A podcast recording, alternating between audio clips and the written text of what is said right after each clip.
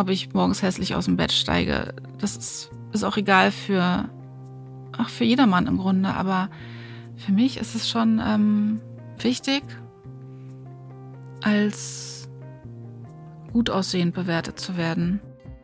Ja, auch wieder ein herzliches Willkommen zu dieser Folge. Und diesmal ist Nina bei mir und Nina kommt mit einem ganz existenziellen Thema, nämlich Liebeskummer. Und Liebeskummer hat jeder von uns entweder schon mal aktiv erlebt oder vielleicht bei jemand anderem ausgelöst. Also so ein Thema, was uns irgendwie alle betrifft. Und von Nina erfahren wir, dass sich hinter dem Liebeskummer oft noch ein tieferes Thema verbirgt, was gar nicht so viel mit der aktuellen Person zu tun hat, von der man verlassen wurde oder die man vielleicht verlassen hat. Ja, hallo Nina, schön, dass du da bist und ich bin gespannt, welches Problem du mit mir teilen möchtest oder mit mir besprechen möchtest. Ja, hallo liebe Stefanie, ich freue mich hier sein zu können und mein Problem ist Liebeskummer. Oh je. Relativ akut. Oh. Ja. Liebeskummer ist schlimm. Ja. Schlimm, schlimm. Das wird so ein bisschen unterschätzt, glaube ich, oder verniedlicht. Ich habe jetzt extra nochmal bei Wikipedia geguckt und das ist definiert mit eine emotionale Reaktion auf Zurückweisung oder unerfüllte Liebe. Und man denkt dann erstmal so an den Minnesänger vorm Balkon, der traurig ist, oder an den Teenie mit der Zahnspange. Aber so als erwachsene Frau das zu erleben, ist hart. Und man hat auch das Gefühl, es ist der Kummer ist nicht allein, also es muss irgendwie noch was Tieferes sein und das muss vorher schon was da gewesen sein. Denn so zu leiden wegen einem Mann, in meinem speziellen Fall, den kannte ich knapp ein halbes Jahr. Eigentlich muss man wegen so jemandem nicht so doll leiden, aber es war so. Mhm. Es ist teilweise immer noch. Ja. Okay, magst du einfach mal ein bisschen mehr erzählen? Uns mhm. ein bisschen mitnehmen? Ja, ich hatte mich bei einer Online-Dating-Plattform angemeldet, einer seriösen, da wo sowohl Männer als auch Frauen Geld zahlen. Also man wird auch relativ höflich angesprochene Etikette wird gewahrt. Und also ich war schon ernsthaft auf der Suche nach einem Partner und äh, habe ziemlich schnell jetzt zur Corona-Hochzeit, im, also zu Beginn des Lockdowns im November, habe ich jemanden kennengelernt. Wir haben kurz geschrieben, lange telefoniert und uns dann gleich getroffen. Das ist mhm. halt wichtig. Das entscheidet eine persönliche Begegnung, ob es der Mann ist, den man ein zweites und drittes Mal sehen will. Also es geht ganz schnell, anders als beim Bäcker, da entscheidet man länger. Aber also ich habe ihn wirklich gesehen und wusste, das ist der Mann, weil er optisch meinen Vorstellungen entsprach und die Welt ist ja auch nicht voll mit Traummännern. Die Erfahrung habe ich schon machen müssen. Ja, und ich dachte, den, den nehme ich. Also wir sind bei unserem allerersten Date eine große Runde um im Hundeauslaufgebiet in Grunewald spazieren gewesen und ähm, haben uns nett unterhalten und ich war wusste, ich würde ihn zweites Mal treffen. Und was macht man, wenn Restaurants zu sind und Cafés und äh, Kinos alle geschlossen sind? Dann, ja, dann landet man bei dem einen oder anderen zu Hause. So mhm. war es. Und ja, wir hatten, haben gekocht zusammen und uns stundenlang unterhalten und von da an waren wir zusammen. Also ich, äh, in derselben Nacht wurden meine Autospiegel geklaut. Also ich war bei ihm zu Hause und der hat sich da wahnsinnig dann äh, drum gekümmert und äh, mir einen Werkstattplatz besorgt und dafür gesorgt, dass die Spiegel zurückkommen. Nicht die Original, aber eben die, ja, ein Ersatz. Und von da an waren wir Mann und Frau. Also äh, ich war seine Frau, Freundin zu sagen in unserem Alter ist irgendwie blöd.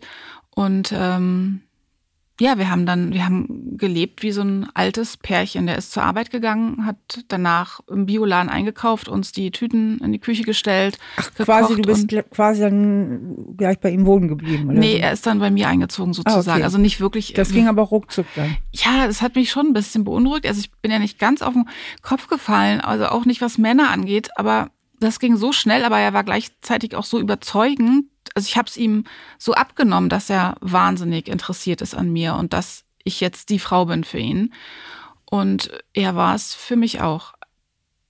Ja, also ich konnte erstmal nichts, also wir waren auch, er war ziemlich verliebt, das hat er mir ständig gesagt. Für mich war die Zeit gar nicht so da, mich zu verlieben, weil verlieben hat ja auch so viel mit Sehnsucht zu tun. Man muss ja erst den anderen wirklich wollen, aber er war halt immer präsent.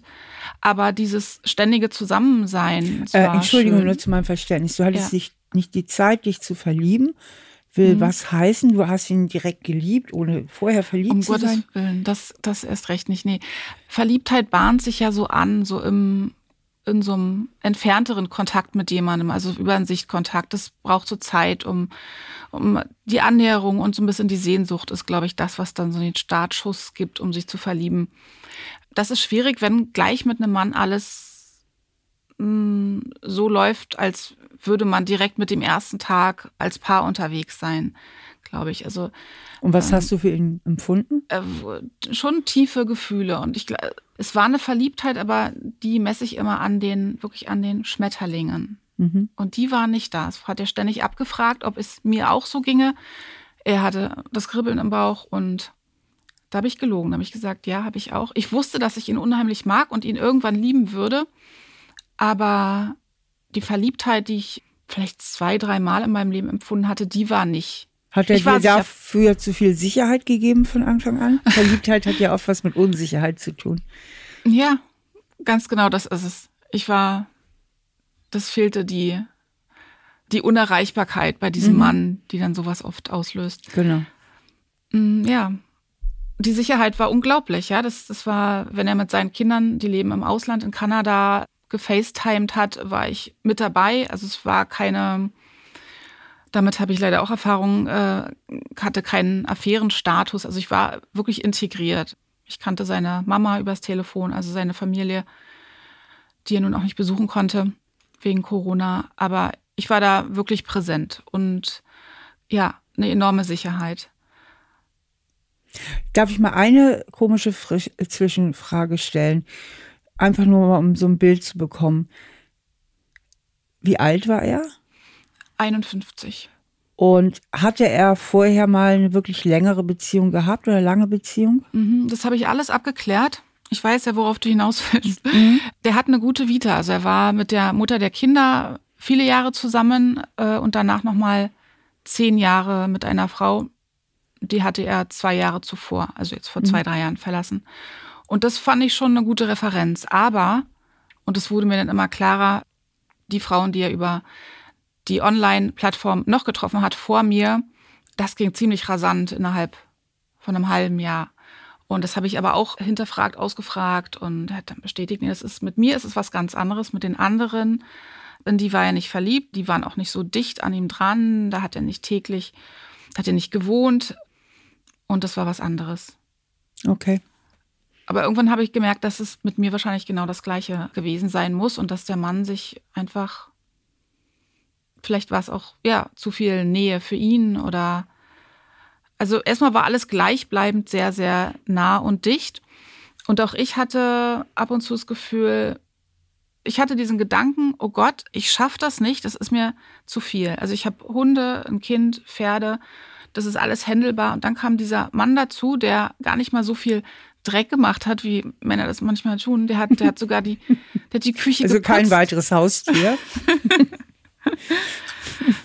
Also er hat die Küche aufgeräumt, fast zwanghaft. Und äh, also die Küche war sogar immer ordentlich, ja. Und es war staubgesaugt. Darüber konnte ich mich nicht beschweren, aber er hatte so ein extrem hohes Energielevel.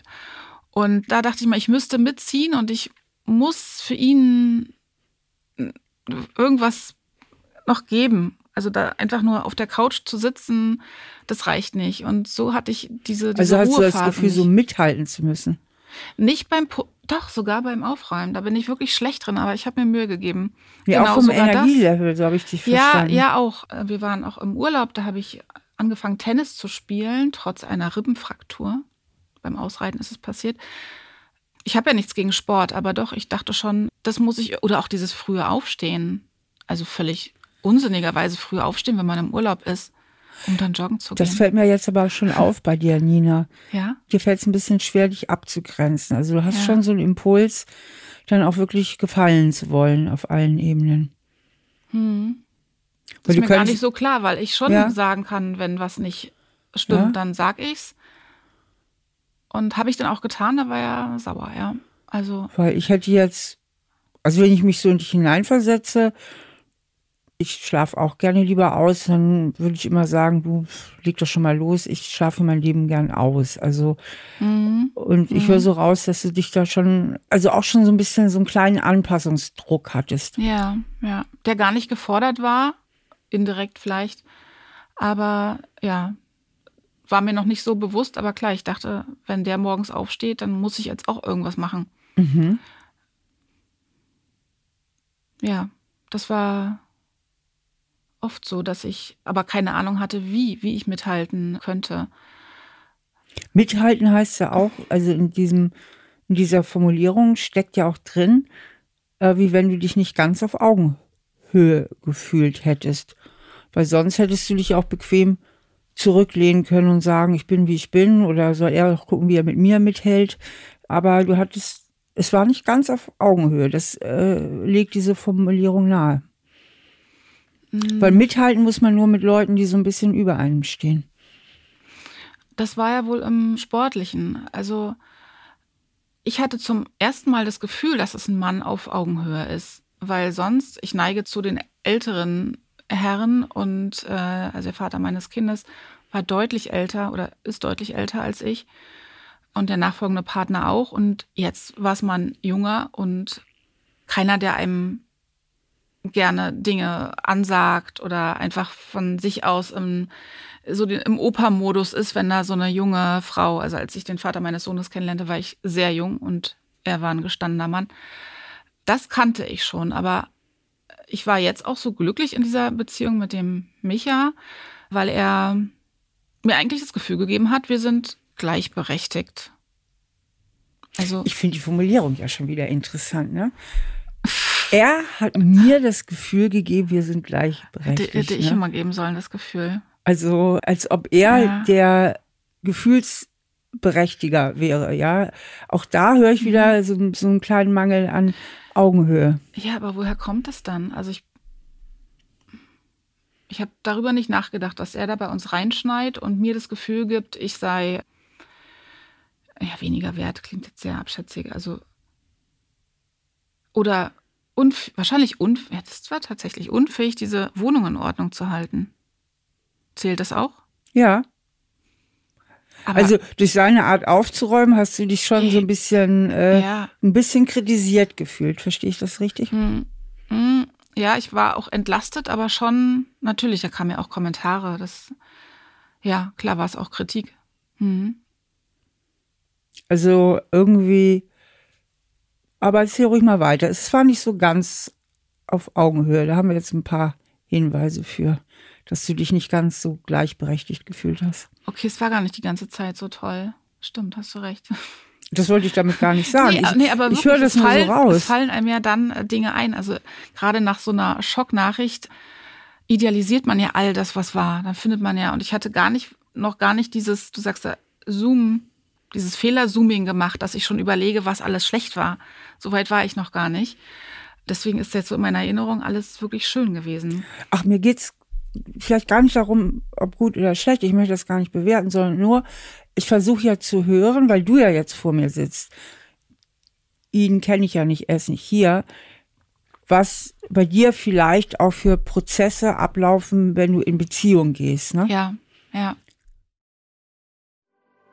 Bei Nina fällt mir auf, dass sie so ganz automatisch sich eigentlich ihrem Freund angepasst hat und ihre Bedürfnisse immer hinter seine gestellt hat. Und das verweist darauf, dass sie vielleicht grundsätzlich vom Typ etwas überangepasst ist. Aber wie ich auch in dem Gesprächsverlauf gemerkt habe, war ihr das selber gar nicht so bewusst. Woher kommt das, dass wir uns anderen Menschen so automatisch anpassen oder dass manche Menschen das immer wieder tun? Das setzt voraus, dass ich mich nicht ganz auf Augenhöhe fühle. Also immer, wenn ich mich so ein bisschen unterlegen fühle, ähm, neige ich dazu. Und das ist jetzt wirklich ein allgemeines menschliches Prinzip, mich etwas anzupassen. Das ist so ein, wie so ein, von der Natur her, so ein kleines Unterwerfungsritual an den Stärkeren um nicht auf Ablehnung zu stoßen, weil wir haben alle Angst vor Ablehnung. Das hat uns die Natur auch mitgegeben, weil die Natur ja will, dass wir uns binden und dass wir von anderen Menschen angenommen und akzeptiert werden. Das heißt, wir benötigen auch alle eine gewisse Anpassungsfähigkeit. Wer sich nämlich nicht anpassen kann, ist letztlich auch nicht beziehungsfähig. Und dann geht es immer nur um die Frage, bis zu welchem Ausmaß passe ich mich an. Ist das eine ganz gesunde Anpassung oder ist es so, dass ich vielleicht reflexartig ganz schnell dabei bin, meine Bedürfnisse nach hinten zu stellen und die Bedürfnisse des anderen höher anzusiedeln als meine eigenen? Und das ist so ein Thema, was mir bei Nina hier aufgefallen ist. Wir waren im Urlaub, wir haben Weihnachten zusammen verbracht, meinen Geburtstag, den Valentinstag. Ach, das muss ich erzählen. An meinem Geburtstag gab es ein Geburtstagsgeschenk. Und da war ich, da habe ich versucht, meine Enttäuschung nicht zu zeigen, weil ich ja ein höflicher Mensch bin. Aber es war ein Handstaubsauger. Entschuldigung, das ist witzig. Der hat ja auch den Putzflügel. Du, du lachst, ich habe später auch gelacht. Erstmal habe ich geheult. Und ich, ich bin selber schuld. Ich fand ja seinen so gut. Ich hab, fand, er hat genau den gleichen. Okay. Und der ist ja auch von Vorwerk. Und ich nutze den jetzt auch, weil ich dachte, das, er sagt, die Geschäfte seien alle zu, aber es gibt doch Amazon, man kann doch auch Schmuck, kann man auch hm. bestellen. Also du fandest es nicht so romantisch. Es war so unromantisch. Ich hätte ihn gern drei Tage vorher genommen oder drei Tage danach, aber mhm. ja. Und wie ging es weiter? Ich glaube, das hat ihm zugesetzt, dass er gemerkt hat, dass er meine Enttäuschung sehen musste.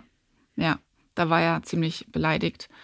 Und dann ging es gut weiter. Wir haben uns nach wie vor täglich gesehen, mit einer Ausnahme. Es gab immer einen Tag, den habe ich für meinen Sohn äh, freigehalten, einfach weil, ganz ehrlich, weil ich einfach mal meine Ruhe haben wollte und auch mal, auch mal spät ins Bett gehen wollte und auch noch mal ein Hörspiel hören wollte abends. Das haben wir schon alles, hat sich, das fällt mir jetzt erst ein, Mensch. Das hat sich das alles sich ganz so schön angepasst. Ja, aber wahrscheinlich war ich auch richtig gut darin. Aber es, man muss ja nicht drauf stolz sein. Hm. Weil normalerweise kann man auch in einer Beziehung mal ein Hörspiel hören oder später ins Bett gehen. ja, du musst jetzt schon selber lachen. Ne? Ja, wir haben es versucht, dann ist er eingeschlafen oder es war ihm zu laut oder. Ich komme jetzt mal zum Ende. So, da war ich nämlich nicht mehr so angepasst, sondern habe ihm dann gesagt, ich würde gern den nächsten Tag mit meinem Sohn verbringen und auch abends. Und er war dann leider, also es lief alles über WhatsApp, die Kommunikation, mhm. war dann leicht angesäuert und ich wurde dann ein bisschen strenger und habe sowas gesagt wie, ja, jetzt zick bitte nicht rum. Also ich habe jetzt den so ein bisschen umgeschlagen im Ton und dann noch was geschrieben und es war dann schon ein bisschen ernster. Es ist ja nicht so, dass ich einem Mann nicht auch sagen kann, mhm. was ich fühle und wie ich es gern möchte. Wahrscheinlich ist es bei mir so ein Entweder-Oder. Daraufhin schrieb dann er, er würde am nächsten Tag sich mit mir treffen wollen, um unsere Sachen wieder auszutauschen. Inzwischen Wie hatten bitte? wir schon die Schlüssel voneinander. Warte mal. Ja, das Ihr war hatte eine kleine Auseinandersetzung, weil du deinen ja. Sohn für einen Tag sehen wolltest, exklusiv. Hm. Und das hat dazu geführt, dass. Das hat er zumindest als Vorwand genommen. Also nein, ich glaube, da war noch eine SMS von mir, die war ein bisschen länger, die war einfach ein bisschen, da habe ich ihn so ein bisschen ein bisschen, ich glaube, als zickig äh, beschrieben. Und es war eine Kritik. So, aber nicht unter der Gürtellinie. Mhm. Und das war der Grund für ihn. Und er meinte, die Kommunikation mit mir ist, ist ihm nicht recht. Das gab es zwei, dreimal, dass ich äh, ihm, einmal habe ich ihm geschrieben, da war er auch ganz, war er ganz sauer, habe ich gesagt, ich möchte nachts nicht mehr angesprochen werden, weil jedes Mal, wenn er die Seite wechselt, also nee, Moment, also wir sind immer so eingeschlafen. Löffelchen. Ja, und das, das war übrigens, glaube ich, das Allerschönste an dieser Beziehung, dass ich jemanden hatte zum Füße wärmen. Es war dass so. Jemand hatte zum Füße. Also der war, es war immer so schön kuschelig. Aber mhm. irgendwann tat ihm die Schulter weh und er musste sich umdrehen und wollte mich aber mitnehmen. Mhm.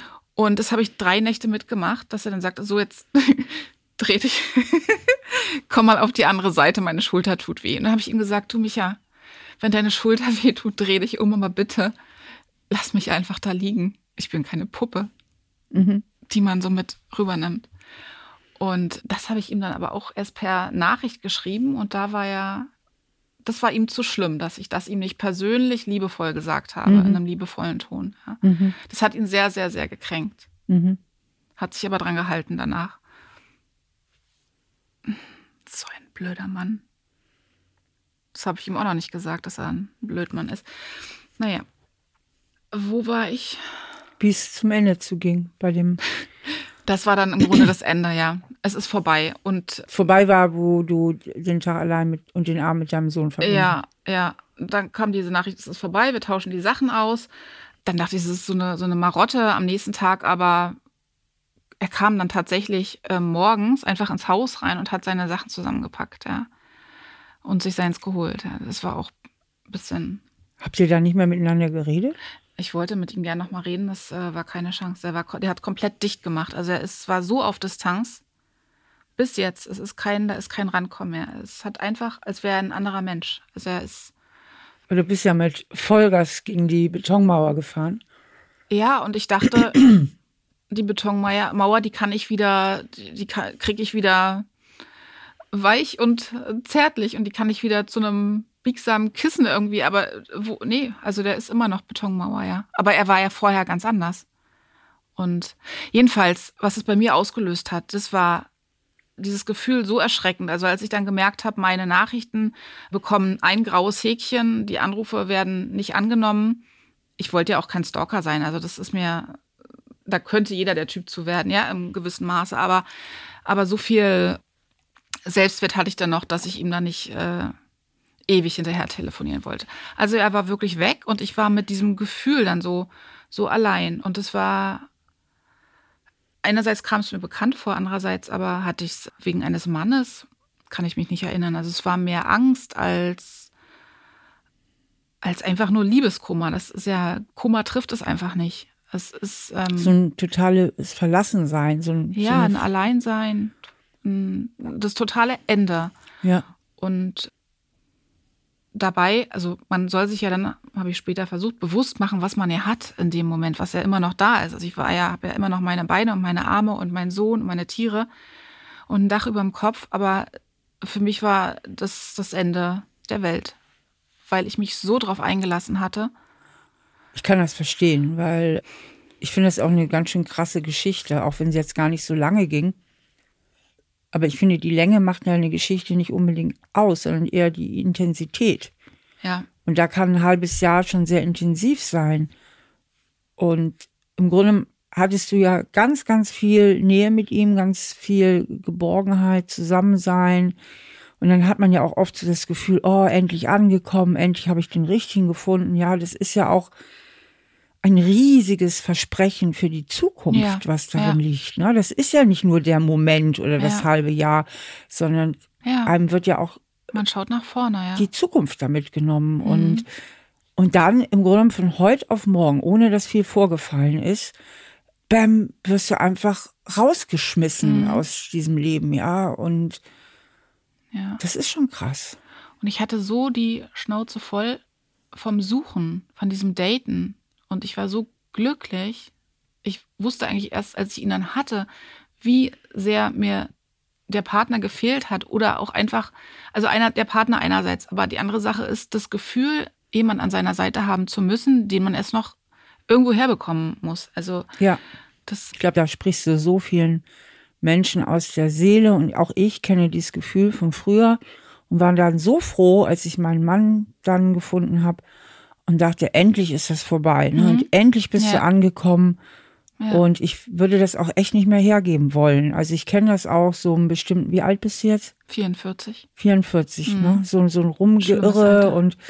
Ist auch schwer. Also mit der vier vorne wird es immer schwieriger. Ja, ich kann nicht beruhigen. Also ich bin mit meinem Mann mit 47 zusammengekommen. Aber genau, also ich kann dir das ganz tief nachvollziehen. Ich denke, unheimlich viele Menschen können dir das nachvollziehen. Und es ist eine krasse Geschichte. Es ist eben nicht nur das halbe Jahr, sondern es ist der Blick in die Zukunft, es ist der tiefe Wunsch auch bei dir, einfach mal anzukommen ja. und irgendwo auch dann wirklich so dazu zu gehören und zusammen zu sein. Ja. Und gleichwohl erzählst du, und das fand ich eben ganz interessant, du hast es so im Nebensatz gesagt, so mit einem Wort, das ist so ein bekannter Schmerz, auch wenn ich ihn nicht aus Männerbeziehungen kenne. Das hast du eben kurz fallen mhm. lassen. Das hat mhm. mich so mhm. aufhorchen lassen. Ja. Ich weiß nicht, wo es herkommt. Also es war so ein bisschen bei dem Gedanken daran, dass ich jetzt irgendwann, also ich kann nicht einfach sagen, ich mache zwei Jahre Pause. Ich weiß, ich muss wieder auf die Suche gehen und beim Gedanken daran wird mir so wahnsinnig übel, so als müsste man nach einem Acht-Gänge-Menü nochmal einen Döner essen, außer bei Tim Raue, da hat man immer noch Hunger danach. Ähm, ja, das ist mir so unangenehm und da bei der Idee, jemanden zu treffen, da kommt dann sowas wie, wie eine Art Heimweh durch. Also, dass ich einfach dieses Verlangen äh, habe, wieder zurückzugehen, dorthin, wo ich mich wohlgefühlt habe. Und das war bei ihm. Und plötzlich war die Angst da, dass ich das, dass es nie wiederkommt, dass mhm. ich jetzt endgültig alleingelassen bin. Ja. Und das kenne ich. Das Gefühl kenne ich aus, aus Kindertagen. Also das ist jetzt nichts, ja, nichts Spannendes. Es ist, meine Mutter ist zur Arbeit äh, gegangen morgens. Ich war sechs und musste den Schulweg alleine antreten. Und das hat mich immer, hat mich verunsichert. Da habe ich meine Mama vermisst und sie stand am Fenster und dachte mir, andere Mütter gehen später arbeiten. Ich muss mit sechs allein diesen Kilometer durch die Dunkelheit laufen und fühlte mich allein so ähnlich ist das gewesen. Natürlich war ich auch da nicht allein. Ich hatte meine Eltern, die waren nur gerade nicht da und in der Schule spätestens bin ich auch nicht mehr allein, aber so ein ganz tief in, so ein sehr unangenehmes Gefühl. Mhm.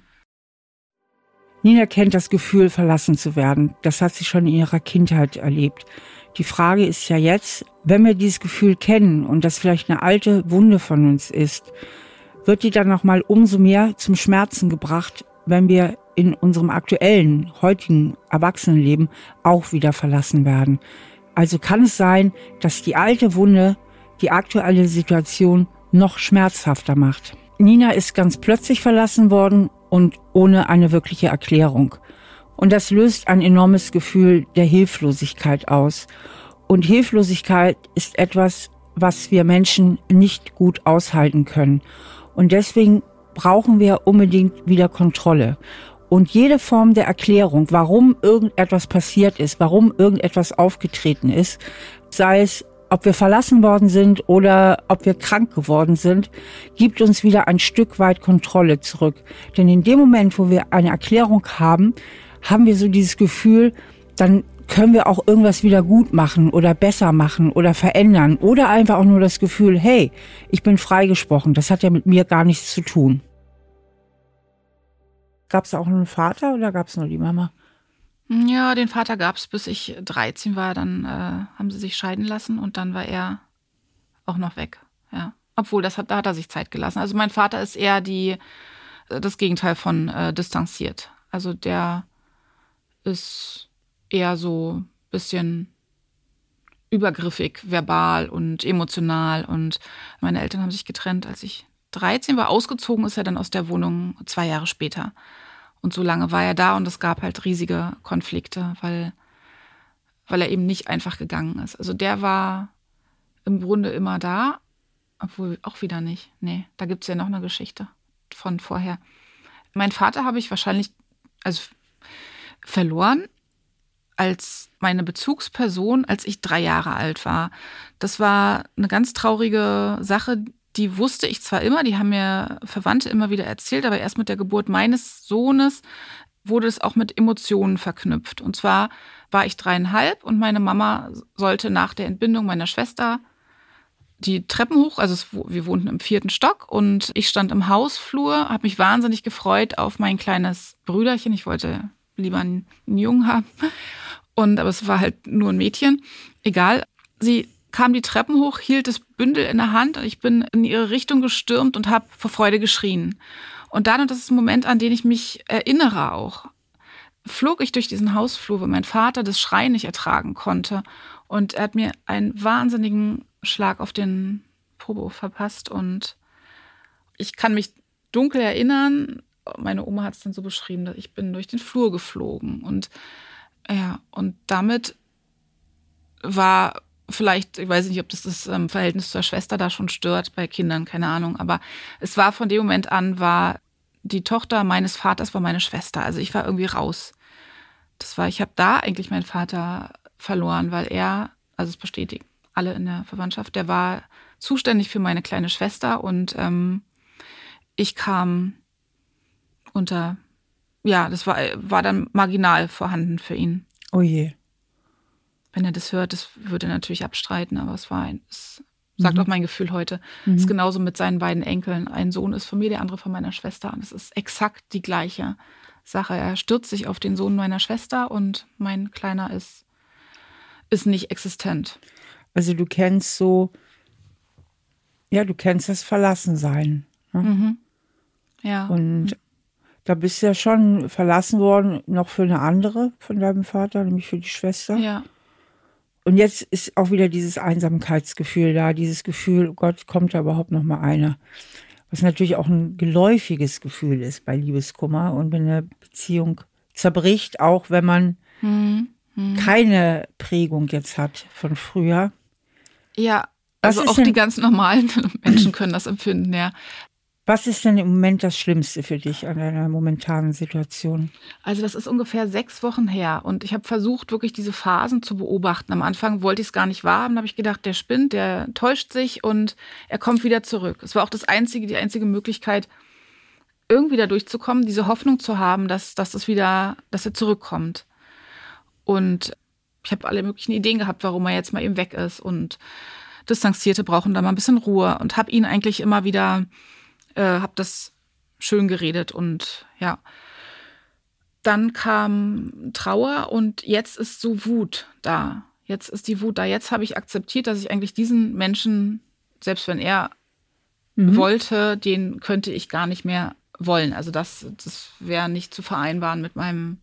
Wobei die Wut ja auch ein ganz gesundes Gefühl ist. Also im Grunde, was du mir schilderst, bist du ja in einer normalen Trennungsverarbeitung. Also erstmal Fassungslosigkeit und Verzweiflung und natürlich Hoffnung. Also auch klar zu sagen, hey, das kann jetzt so nicht enden. Und ähm, gerade weil es ja auch so ein bisschen echt absurd geendet ist.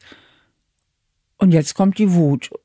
Und alles innerhalb von sechs Wochen. Also das klingt ja alles recht gesund, weil um dich innerlich zu lösen, brauchst du ja Wut. Na, weil ohne Wut, wir sagen ja auch Trennungsaggression in der Psychologie, Ja, äh, du stimmt. brauchst eine gewisse Trennungsaggression, um auch innerlich wegzukommen, nach dem Motto, na, du A, Punkt, Punkt, Punkt, was hast du mir da angetan? Ne? Und was, was bist du für ein Idiot? Also sowas braucht man dann auch und das ist auch gesund, um dann irgendwie auch so sich wirklich wegstoßen zu können. Dafür braucht es eine gewisse Kraft. Ja, bislang dachte ich, der ist ja so sensibel, wenn ich das mache, dann ich mir also mir fehlen dann nicht die Worte, ja, wenn es darum geht, wie man per WhatsApp eine unschöne Nachricht zu schicken, also so ein Mann. Aber ich wusste, ich würde mir damit alles verbauen, was vielleicht noch mal möglich wäre und deswegen habe ich es zurückgehalten. Aber das finde ich ja schon symptomatisch. Also, dass du auch so dieses Gefühl hast, dem ist ja auch nichts zuzumuten, ja. Der ist ja so sensibel. Und jemand, der so sensibel ist, der ist eigentlich, ich sag's jetzt mal so frech und frei, einfach auch neurotisch, weil das ist ja schon eine neurotische Geschichte, Ja. die du da erzählst, ja. Und der ist ja nicht beziehungsfähig. Wenn jemand bei dem geringsten Husten von Kritik umfällt, wie sollst du denn mit dem eine Beziehung führen? Ja. Ich habe mich dann daran geklammert, dass es ja schon mal zehn Jahre geschafft hat, also sogar mit heiraten und aber da, pff, man kann sich ja in alles reinzwängen lassen. Ähm, aber im Grunde ist das wohl nicht, ja. Was glaubst du denn im tiefsten Inneren? Ich frage jetzt nicht deinen Verstand. Ich frage eher so dein Gefühl. Was glaubst du denn im tiefsten Inneren? Wer ist denn jetzt schuld, dass das auseinandergegangen ist? Mit mehr Abstand sehe ich es objektiver, aber in dieser akuten Situation, da habe ich mich nur gefragt, also ich weiß, ich hatte weinend telefoniert mit einem guten Freund und habe gefragt, was ist mit mir falsch? Die Schuld lag, man sollte ja bei Trennung von Schuld gar nicht unbedingt reden. Also man sagt jetzt mein Ratz, das ist die rationale Ebene, aber ich wusste, ich habe es wieder vermasselt. Genau. So. Und ich glaube, das ist ein ganz, ganz wichtiger Punkt. Kannst du mal diesen, diesen Satz, dieses Ich habe es wieder, wieder auch, ne? Ich habe es wieder vermasselt. Wie fühlt er sich denn an? Also welche, mit welchen Gefühlen ist denn der verbunden? Mit Scham, Scham ist da ganz vorne. Mhm. Das ist ein höchst unschönes Gefühl. Mhm. Schuld ihm, also auch seine Zukunft, ich habe ja nicht nur meine, ich habe ja auch seine Zukunft damit an den Karren gefahren. Denn er hatte sich ja was Schönes erhofft mit mir und ich habe es versaut. Also ein schlechtes Gewissen schon. Und ganz viel Unfähigkeit. Hast du nach dem Gefühl gefragt, was mein Gefühl ist? Ja, ist schon richtig. Alles Und Scham, Schuld, so das Gefühl Unfähigkeit, Ohnmacht ja. wahrscheinlich auch. Ja. Also du hast die volle Verantwortung dafür übernommen, mhm. dass er sich getrennt hat. Ja. Ja, ich habe auch nach anderen Gründen gesucht. Ich habe ernsthaft gedacht, das ist jetzt sehr, sehr intim. Ich habe gedacht, wahrscheinlich bin ich ihm doch zu dick und zu hässlich. Mhm. Ich habe gedacht, das ist. Ähm, ich war irgendwann mal im schlechten Licht, bin ich ihm äh, vors Gesicht getreten und, und er hat Falten oder sonst was entdeckt. Und äh, ich habe es wirklich ganz viel auf mein Aussehen geschoben. Mhm. Und das tut natürlich total weh, ne? Hm. Und jetzt kämpfst du auch ein bisschen mit den Tränen. Ja. Und da passiert jetzt eben was, was ich eben auch, auch so symptomatisch finde bei Liebeskummer. Man weint ja auch ganz viel um sich selbst, gell? Mhm. Geht gar nicht immer so. Nein, man, ja, stimmt. man bemitleidet sich doch die ganze Zeit. Ist es Selbstmitleid? Ich will das gar nicht jetzt so hart bewerten, sondern du bist super traurig, weil du denkst, du bist nicht schön genug. Und deswegen kann man dich nicht lieben, um es mal so ganz brutal auf den Punkt zu bringen. Also wie du denkst oder fühlst. Mhm. Und was geht gerade in dir vor? Magst du das teilen? Es ist ambivalent. Ich weiß, dass sicherlich es Menschen gibt, die sagen, ja, guck dich doch an, du siehst doch gut aus. Und wenn ich geschminkt bin, kann ich in den Spiegel gucken und sehe auch gut aus, so. Aber ich fühle es trotzdem, dass, ja, dass ich, dass ich nicht es wert oder nicht wert genug bin oder und das ist, ja, das stapft mich zurück in, in eine ganz andere Welt, die ja eigentlich nichts mit dem zu tun hat, was ich jetzt bin. Also ich bin nun mal Mutter und da meinem Kind ist es im Grunde egal, wie ich aussehe und ob ich morgens hässlich aus dem Bett steige. Das ist, ist auch egal für, ach, für jedermann im Grunde. Aber für mich ist es schon ähm, wichtig, als gut aussehend bewertet zu werden. Das ist, glaube ich, so ziemlich für jeden Menschen wichtig. Ja. Das liegt in unseren Genen. Ne? Wir wollen ja die Anerkennung, wir wollen schön sein, weil wenn wir nicht schön sind, sagt die Evolution, kriegen wir keinen ab.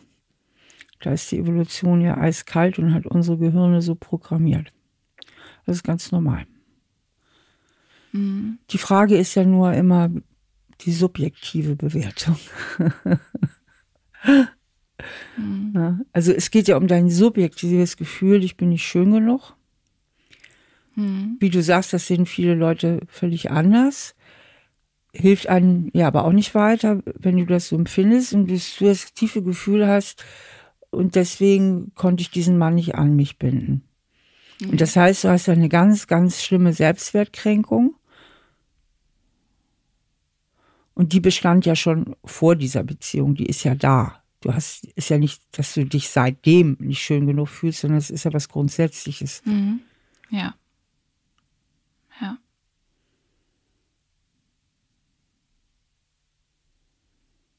Aber da konnte ich es anscheinend gut verstecken. Ich war einfach jünger und äh, mit 20 sieht man, obwohl ich es da auch nicht fand, aber sieht man einfach gut aus. Schluss, da ist man jung. Das ist egal, wie man aussieht. Augenabstand, Nasengröße. Das ist einfach die Jugendlichkeit. Ja, also mhm. hinzu kommt vielleicht dann noch das Alter, also dieses mhm. Problem des Älterwerdens und eine Frau hat ja auch so einen Nutzen oder so einen Sinn in der Evolution, sie soll Kinder kriegen. Und ich bin aus dem Alter jetzt auch noch raus. Also im Grunde erfülle ich überhaupt gar keinen Zweck mehr auf dieser Welt. Ja, das sind Gedanken, die da kommen. Wir sind aussortiert. ja, kann ich total gut verstehen. Das ist ja diese Gefühle und dieses Gefühl, als Frau vielleicht auch nicht mehr so viel wert zu sein, nicht mehr ein Sexobjekt zu sein oder sich so zu fühlen. Das ist ja auch sehr subjektiv alles. Genau. Und das hat dich jetzt einfach so hart jetzt auch nochmal da getroffen. Mhm. Ja. Was mir wichtig ist, es ist ja alles deine ganz persönliche Gedankenkonstruktion. Und ich vermute, dass das mit der Realität, also warum der Typ Schluss gemacht hat, wahrscheinlich sogar gar keine Schnittmenge hat, sondern das ist alles in deinem Kopf. Und ich möchte das jetzt hier nochmal klarstellen, dass dir das bewusst ist, weil wie das so ist, wenn wir was von uns annehmen, wir konstruieren uns ja ständig Wirklichkeit, dann fühlt sich das so verdammt wahr an. Mhm. Und wir sind so mhm. identifiziert. Also für dich ist das so wahr. Mhm. Ne? Ja. Du verlässt Absolut. mich, weil ich nicht schön genug bin. So. Ja. Und das ist deine Konstruktion der Wirklichkeit. Dass du dir das bewusst machst, ja, das ist eine Geschichte in deinem Kopf. Das ist deine persönliche Geschichte.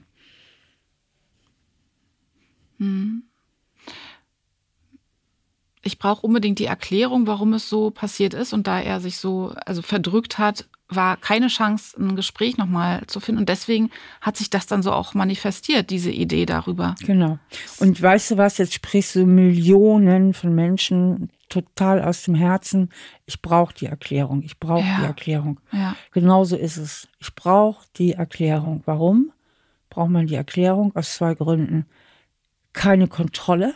Mhm. Sobald mhm. du eine Erklärung hast, hast du wieder ein Stück weit Kontrolle über dein Leben. Ja. Ne? Mit einer Erklärung kann man irgendwas anfangen. Mhm. Da kann man etwas besser machen das nächste Mal oder man kann feststellen, oh, ich bin ja total freigesprochen, hat ja gar nichts mit mir zu tun, umso besser. Aber Erklärung gibt Kontrolle. Mhm. Und der zweite Mechanismus, der gerade bei Liebeskummer immer so wichtig ist, ist das, was wir Psychologen das gespiegelte Selbstwertempfinden nennen, ja? Das heißt, wir lernen unseren Selbstwert im Spiegel unserer Eltern. Die spiegeln uns, ah, Mumu, Mumu, du bist so süß und wie schön es dich gibt. Und hier kriegst du Essen und alles und wirst beschmust. Und dann kriegt das Kind einen guten Selbstwert. Die Eltern spiegeln ihm, wir lieben dich, du bist was wert. Mhm. Oder sie spiegeln ihm das eben nicht genügend. Und dann spürt das Kind, ich bin nicht so viel wert. Und so ist es bis heute. Wir sind in dieser Konditionierung. Ne? Wenn jemand uns haben will, sind wir was wert. Wenn wir uns jemand nicht haben will, sind wir nichts wert. Also sehr platt. Mhm. Ne? Ganz platt jetzt mal gesagt. Ja, ja. Das heißt, du legst deinen Selbstwert in seine Hände. Er wendet sich ab, also bin ich nicht so viel wert. Ja, das leuchtet ein. Ist nicht schön, dass dass es so läuft, aber es klingt sehr logisch. In Ninas Welt, in ihrem Kopf hat sie das Gefühl, ich bin nicht schön genug. Also ist diese Erklärung für sie die am nächsten liegende, weil das ist eigentlich ihr Selbstbild und natürlich fließt ihr Selbstbild in ihre Erklärung ein. Das heißt, sie zimmert sich im Kopf eine Erklärung zurecht, die eigentlich viel, viel mehr etwas über sie selbst aussagt, über ihr Selbstbild, über über ihr eigenes Schattenkind als darüber, was in dem Mann tatsächlich vorgegangen ist. Was hierbei auch interessant ist, Nina fühlt sich mit dieser Erklärung immer noch ein Stück weit besser, als wenn sie überhaupt keine Erklärung hätte. Also die Erklärung, ich bin schuld, ich bin nicht schön genug, gibt ihr insofern ein ganz kleines Stück der Kontrolle und damit auch der Erleichterung zurück, als einfach nur da zu sitzen und zu sagen, es gibt keine Erklärung, ich bin einfach nur verlassen worden. Also diese Hilflosigkeit auszuhalten, die ist noch schlimmer.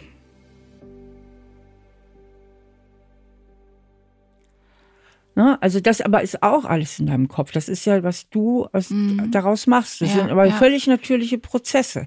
Denn mhm. ich habe so viel mit Menschen zu tun, die die Liebeskummer haben oder die so eine, ich sage jetzt mal so eine gestörte Geschichte da erlebt haben wie du. Und immer dreht es sich um die Frage, was habe ich falsch mhm. gemacht? Ja. ja. Und das, das ist bei dir auch der Fall. Und dann konstruierst du dir jetzt einen vermeintlichen Fehler. Vielleicht bin ich nicht schön genug. Und der geht natürlich im tiefen Einklang mit so einem tieferen Glaubenssystem von dir. Das kommt ja nicht von irgendwoher, dass du jetzt auf diese vermeintliche Erklärung stößt. Und dann geht es eigentlich um deinen Selbstwert. Und der Typ ist nur so eine Projektionsfläche, sagen mhm. wir mal so. Um den mhm. geht es eigentlich schon gar nicht mehr wirklich.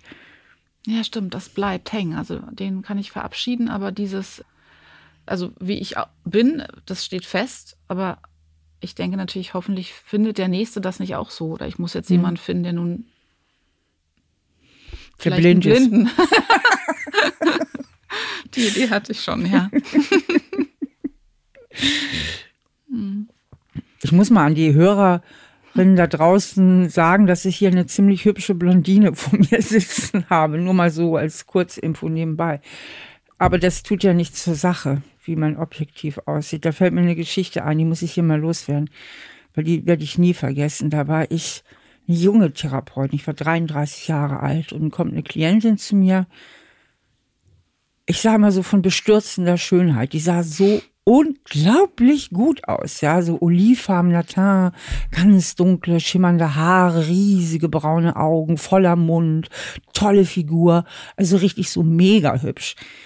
Und die hat eine Stunde bei mir gesessen, wirklich eine Stunde, ich erzähle keinen Quatsch, hat ununterbrochen geheult, wie hässlich sie ist. Unglaublich. Unglaublich, oder? Ja.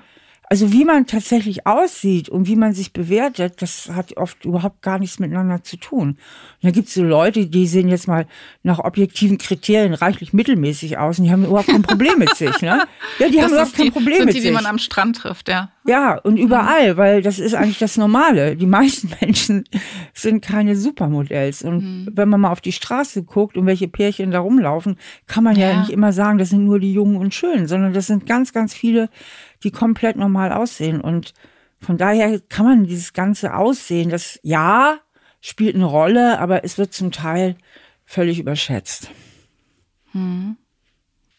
Ich denke, es ist ganz wichtig, dass du noch viel klarer kriegst, wie du dir eigentlich die Wirklichkeit konstruierst.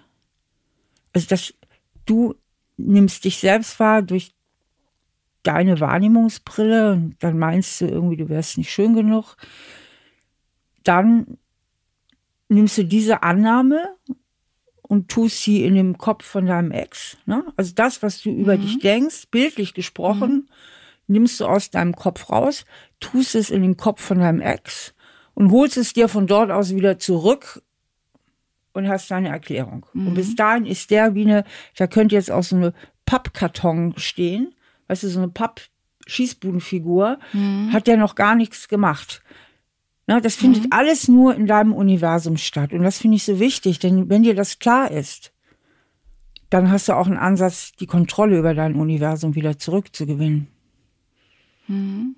Und dafür machen wir jetzt mal eine kleine Übung. Okay. okay. Mhm. Du hast ja bisher alles sehr emotional betrachtet, also so aus deinen tiefen Verletzungen, aus deinem verletzten Selbstwert, wobei Liebeskummer immer den Selbstwert verletzt, auch wenn man ein gutes Selbstwertgefühl hat, auch wenn man denkt, man ist schön genug und wenn man denkt, man ist gut genug. Es gibt trotzdem immer einen Knacks. Ja? Alles andere wäre so ein bisschen übermenschlich. Aber du hast aus diesem verletzten Selbstwert jetzt auch sehr viel Trauer. Du merkst selber auch in dem Gespräch, ach Mensch, es geht schon gar nicht mehr so sehr um ihn, es geht wirklich um mich. Aber jetzt versuche es doch mal aus einer anderen Perspektive zu betrachten, nämlich aus deinem rationalen Verstand. Und wenn du jetzt von außen mal wirklich das von ganz außen siehst und deinen eigenen Fall beurteilst, wie die Sache da abgelaufen ist und wie der Schluss gemacht hat. So ganz, stell dir vor, das muss gar nicht du sein. Stell dir vor, irgendeiner Frau wäre das passiert. Und du wärst jetzt eine Richterin und hättest diesen Fall zu beurteilen. Was nimmst du dann wahr, wenn du die Perspektive mal krass wechselst? Ja, dann sehe ich es komplett anders. Dann würde ich ihn ähm, schuldig sprechen und verdonnern zu einer Höchststrafe. Höchststrafe. also dann müsste er mindestens mit allen anderen Frauen, die er wahrscheinlich auch geghostet hat, nochmal äh, in die Aussprache. Da würde ich sagen, schieß den, schieß den hinterm Mond. Der ist es einfach nicht, nicht wert. Jemand, der sich selbst ja auch wahrscheinlich geglaubt hat, dass er liebt, also er hat ja auch schon ganz früh Ich liebe dich in den Mund genommen, wie kann der so eine wichtige Beziehung einfach in den Müll schmeißen? Das, das, das macht man einfach nicht. Oder es war von vornherein nichts wert, aber dann hätte man es auch nicht so hoch. Und was glaubst du, woran die Beziehung gescheitert ist? Von außen, wirklich mal rein von außen. Was hältst du an, für wahrscheinlich? Oder was, was siehst du? Also was nimmst du wahr? Und musst noch nicht mal viel interpretieren. Du musst dich einfach nur eigentlich in die Fakten halten. Also er hatte, das ist so ein Drei-Monats-Typ, der hält es nicht länger aus als drei Monate und dann geht er und sucht irgendeinen Vorwand und ist weg und braucht seine Freiheit und braucht Distanz und Abstand. Er hat genug gesehen, hat genug gehabt und ist einfach auf Nimmer Wiedersehen ist er weg und den will man auch nicht mehr zurückhaben. Also er hat ein Thema mit Beziehung, das liegt bei ihm. Ja. Er hat abrupt, ohne wirklich was zu erklären, bei einem bisschen Missstimmung, Ja. es war ja nicht viel, es Ja. war ein bisschen Missstimmung, ja, macht er Schluss. Also würdest du vom Verstand her sagen, die Verantwortung liegt bei ihm und nicht bei dir. Vielleicht bei beiden. Ich wusste, dass er sensibel reagiert auf äh, eine bestimmte Wortwahl. Aber nein, auch da habe ich das Recht, äh, meine Meinung zu sagen. Fertig. Ja. Dann, also ich möchte jetzt gar keinen, okay, die Richterin spricht ja schuldig. Ja, da liegt es bei ihm. Also zumal man ja, bevor man sich trennt, normalerweise eine Trennung müsste sich doch anbahnen. Das ist doch, das, die braucht ja Zeit, das ist ja auch ein Prozess.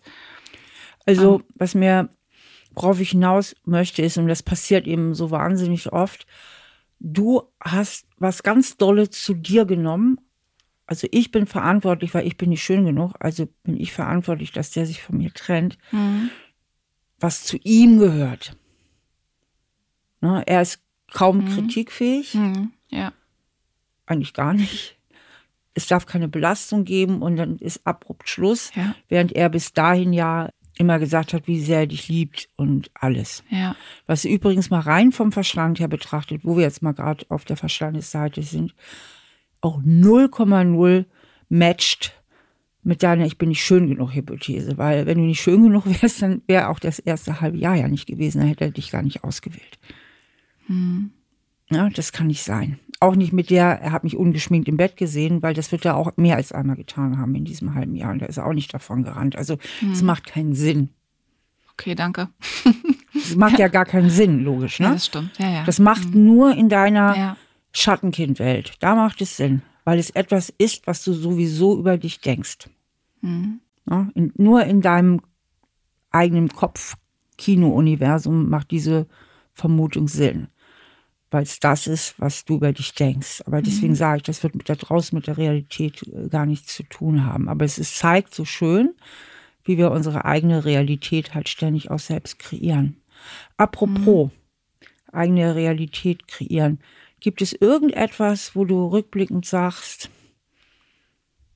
da hätte ich eigentlich schon früher die Augen aufmachen können? Gibt es irgendwas, wo du sagst im Nachhinein, vielleicht habe ich auch ein bisschen die Augen zugemacht, aus meiner Sehnsucht eine Bindung zu haben, was ich hätte früher schon kritischer sehen können? Ja, das war dieses schnelle Vorgehen. Am zweiten Tag hat er mir erzählt, wie sehr er mich äh, lieb hat. Am zweiten Tag. Am zweiten, dritten, Schatz, ich war ganz schnell, also ich bin da so vorsichtig mit solchen Zuneigungsbekundungen. Und so ein Ich liebe dich, Liebe entwickelt sich über einen langen Zeitraum und die kann dann auch nicht so schnell, nicht so schnell da und nicht so schnell weg sein. So, das hat er einfach verwechselt. Aber im Urlaub habe ich, soll man nicht machen, ich habe in seinem Handy gestöbert und ähm, habe da den Chatverlauf gefunden mit einer der Frauen. Was hat dich eigentlich dazu veranlasst? Hattest du einen Verdacht oder hattest du ein komisches Gefühl? Ähm, naja, ehrlich gesagt, ich hatte da das iPad, es war gerade entsperrt. Ich wollte einfach noch mal gucken, wie es gelaufen. Also eigentlich wollte ich bestätigt wissen, dass das stimmt, was er gesagt hat, dass es mit den anderen alles nur ganz kurz war und nicht wichtig. Und sowas macht man nicht. Entschuldigung, ich weiß, Briefgeheimnis, aber wenn es da liegt, das macht jeder, oder? Es, die Versuchung ist sehr Ja, die, groß. Ver- mhm. und dann habe ich geschaut, also wie kurz diese Verbindung dann wirklich war. Und da habe ich gesehen, und danach saß ich, äh, war ich einem Nervenzusammenbruch nah und saß da zitternd, weil ich eigentlich da schon gewusst habe, dass es nicht, dass da irgendwas anders ist. Der Chat war genauso wie mit mir. Also es ging ganz schnell, es wurden Fotos hin und her geschickt. Also angezogene und dazu der Spruch, wir sind ein ähm, Traumpaar und wir müssen viel verreisen und wie süß würden unsere Babys aussehen. Es fiel sogar ein Ich liebe dich. Und es war die Frau, die er am allerschlimmsten fand von allen. Stimmt genau, da hat er gesagt, die sei optisch nicht so gut gelungen. Ja, das war. Mit ihr war er aber trotzdem zusammen. Er hat sie trotzdem geliebt. Und dann war es plötzlich vorbei. Dann war plötzlich, sie hat versucht, ihn nochmal zu kriegen. Er hat nicht mehr reagiert und sie stand da alleine im Regen und ich dachte so, oh Gott, die Arme. Und gleichzeitig wusste ich, das kann mir ganz genauso passieren. Also ich bin da. Mhm. Also da hättest du eigentlich mehr rückblickend mehr sagen sollen, Vorsicht. Ja. Der Typ ist nicht ganz koscher vielleicht. Ja, das hätte ich. Aber ich habe mich dann auch, hab's, also ich habe es ihm gesagt, dass ich das gemacht habe, weil ich eine Erklärung dafür wollte und, und da hieß es dann auch wieder, mit dir ist alles ganz anders. Und das wollte ich glauben im Grunde. Ja. Die Sachen, die man sagt, die will man glauben oder man will sie nicht glauben. Ja. Mhm. Ja. Wie geht's dir jetzt gerade? Ich würde gerne mal gerade so einen kleinen ähm, Zwischenstand haben. Wo stehst du jetzt gerade? Jetzt geht's mir relativ gut. Ich bin jetzt gestärkt und normalerweise, wenn das zum Thema wurde, was also entweder in meinen Gedanken oder ich habe mit Leuten drüber gesprochen, dann war ich immer ganz, hat es mich wieder ganz nach unten geworfen und das war dann nicht schön. Aber jetzt habe ich das Gefühl, ich könnte jetzt was, kann ein bisschen was mitnehmen. Also vor allem dieses, ich bin daran nicht schuld. Also dass ich das so sehe, wie wenn es mir eine Freundin erzählt hätte, dann würde ich dir auch empfehlen, diesem Mann nie wieder irgendein Recht einzuräumen, sie nochmal zu treffen oder jetzt wäre es auch für eine Aussprache zu spät. Mhm. Also ein bisschen ähm, sicherer bin ich mir jetzt, ja. ja. Okay.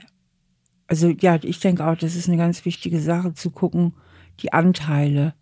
Was gehört eigentlich tatsächlich zu wem? Ne? Mhm. Welcher Anteil mhm. gehört zu mir, welcher gehört zu ihm? Und nicht die ganze Schuld auf dich zu nehmen. Und da scheint aber eine gewisse Bereitschaft in dir zu sein, weil du deinen Glaubenssatz, den du vorhin gesagt hast, war, jetzt habe ich es wieder vermasselt. Ach, das ist mein Glaubenssatz, oh je. Hm. Oder deine Formulierung, ich weiß nicht, ob es ja, ein Glaubenssatz mag ist. Sein, mag sein. Vielleicht ist es ein Glaubenssatz, ja. ja. ja. Mhm.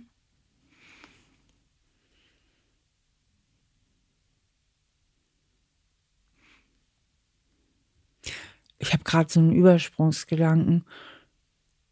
Als kleines Kind, wo der Papa dann die Schwester mhm. so bevorzugt hat. Ja. Wer war da denn schuld in deiner Kinderwelt? Ich kann mich nicht erinnern, dass ich selbst mir die Schuld gegeben hätte, aber ich kann mir, wer sonst, also meinem Papa hätte ich die Schuld sicher nicht gegeben als Kind. Ich glaube, auch da habe ich versucht, alle freizusprechen und ich glaube, dass, dass ich dann das Gefühl Scham kenne ich so und dass mhm. ich dann das doch alles auf mich genommen habe und mhm. ähm, meine Schwester hat es auch sehr geschickt angestellt. Also die hat die hat sehr gern geheult. Also das hat die, das hat die äh, kultiviert, die Heulerei. Und dann kam sofort der Papa an und ich war schuld. Also er hat noch nicht mal gefragt, was, was vorgefallen ist. Ähm, ich war automatisch die Schuldige. Und das habe ich mir anscheinend äh, angezogen, die Rolle, ja, und mitgenommen. Mhm. Weil das klingt ja so traurig.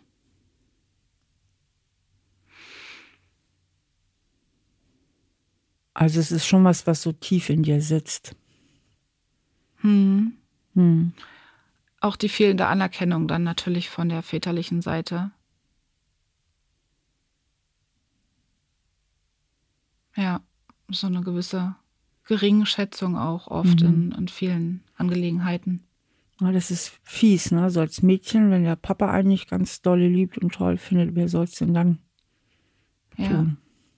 Also die Vaterfigur war er nie, die man braucht als, als mhm. Mädchen, als junge Frau. Dieser so eine respektable Persönlichkeit, die, auf die man sich verlassen kann. Mhm.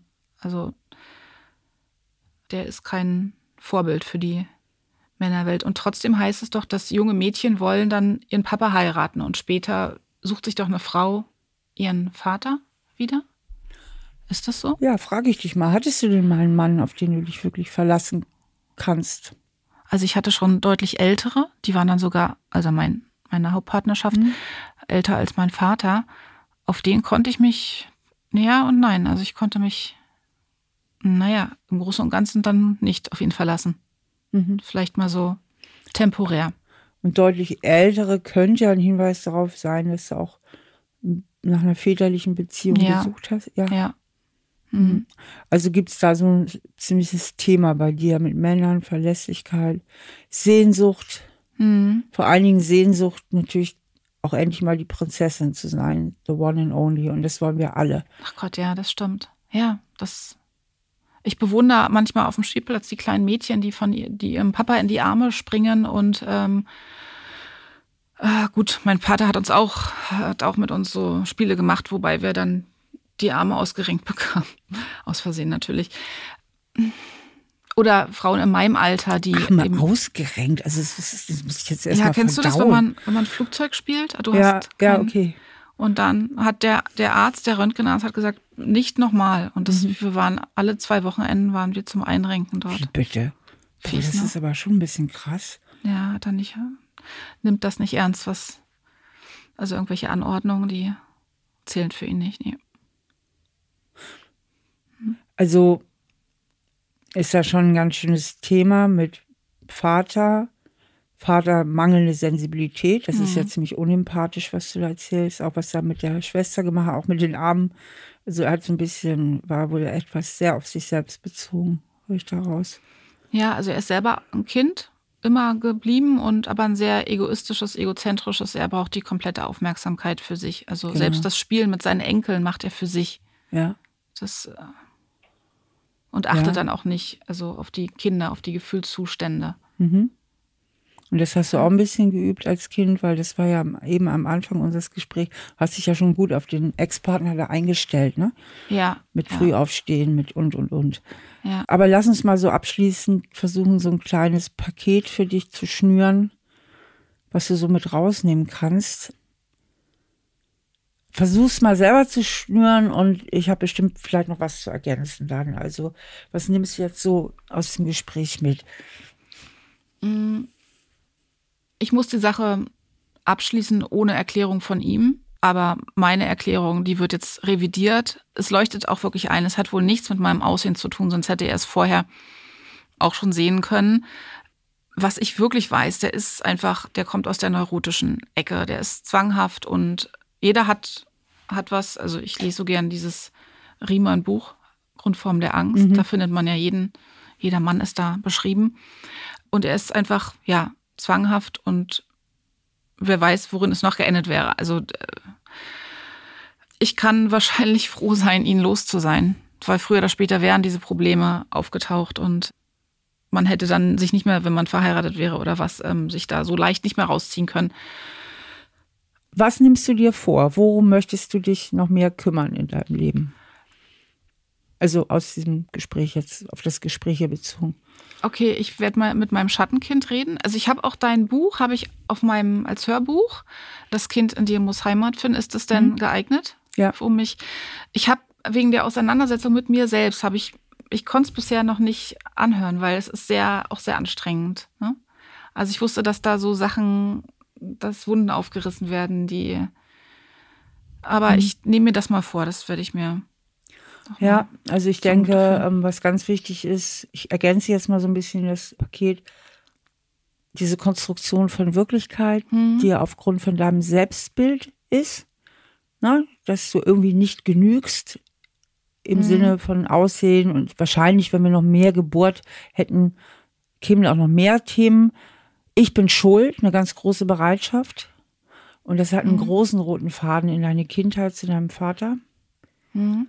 und dass du wirklich guckst, dass du da dein Selbstwertgefühl nochmal stärkst und veränderst, was möglich ist, also mit deinem Schattenkind mehr integrierst, das Sonnenkind mehr entwickelst in meinen Konzepten, um dann in der nächsten Beziehung noch stärker aufgestellt zu sein Mhm. ne, für dich selbst. Und ich würde jetzt die Zeit einfach nehmen, zu sagen, okay, das ist jetzt so gelaufen. Und wie du sagst, Gott sei Dank nur ein halbes Jahr.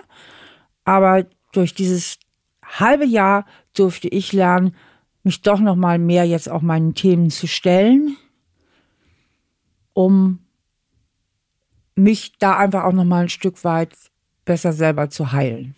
Also Was meine was, Schattenkind, was meine Verletzungen, meine alten Verletzungen betrifft von früher. Ja. Also ich kann sogar eine, eine gute Erfahrung mit ähm, rausnehmen, nicht nur die schlechten, sondern Ich würde sagen, ja, auf jeden Fall. Mhm. ja. Also halbes Jahr Schmerz für vielleicht ein Leben lang, wo vieles besser geht, weil wir verändern uns nur aus Leidensdruck. Und gerade Leidensdruck motiviert uns zu sagen, okay, wie in deinem Fall, ich höre jetzt nochmal in dein Buch rein und mache mhm. jetzt vielleicht mal mhm. die Übungen, da wirklich nochmal in so einen Veränderungsprozess zu kommen, weil das sind ja alte Themen, ne? wie dein Vater dann die Schwester bevorzugt, du warst immer schuld, ich bin schuld, das war hier jetzt auch mit dem Mann ja ein Riesenthema, ich bin nicht schön genug, ne? die, die kleine Schwester ist süßer, ne? Mhm. so, ich bin nicht gut genug. Ja, ja. Das sind ja alles alte Themen und da kannst du nochmal rangehen und ich denke, da wirst du auch nochmal gute Schritte weiterkommen dann. Mhm. Ja, danke für die vielen Tipps. Ja, ja, danke für deine Offenheit.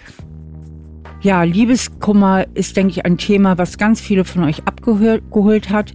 Und vielen Dank fürs Zuhören, dass ihr dabei gewesen seid. Und vielleicht noch eine kleine Erklärung zu diesem Podcast. Ich rede hier etwas mehr, als ich es normalerweise tue als Therapeutin in Therapiestunden. Und das hängt natürlich auch mit dem Format zusammen, weil meine Klienten hier kommen nur einmal und ich möchte ihnen so viel wie möglich mitgeben, damit sie ganz viel für sich alleine dann auch weiterarbeiten können mit den Informationen. Und ich möchte natürlich auch die Zuhörerinnen und Zuhörer ganz weit mit reinnehmen und deswegen offenlegen, welche Gedanken ich zu dem jeweiligen Fall habe und auch meinen Zuhörerinnen so viel Erklärung wie möglich mitgeben. Das nächste Mal treffe ich Atze, besser bekannt als Atze Schröder, der Comedian. Wir haben uns bereits in seinem Podcast Betreutes Fühlen mit Leon Winscheid kennengelernt. Und Atze kommt mit einem speziellen Problem zu mir. Er leidet sozusagen unter einer gewissen Harmoniesucht.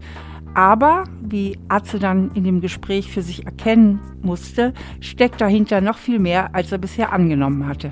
Wenn ihr Lust habt, mal dabei zu sein und euch zu mir auf die Couch zu setzen, dann schreibt gerne an stahlaberherzlich at randomhouse.de. Ich gebe hier viel Feedback an meine Klienten und ich freue mich natürlich auch umgekehrt über euer Feedback an mich. Dafür könnt ihr mir gerne Kommentare hinterlassen, entweder auf iTunes oder auf YouTube. Ihr könnt natürlich gerne auch den Podcast abonnieren und ich freue mich, wenn wir uns beim nächsten Mal wieder hören. Stahl aber herzlich. Der Psychotherapie-Podcast mit Stefanie Stahl. Ein Podcast der Penguin Random House Verlagsgruppe und Audio Now. Produziert von Auf die Ohren.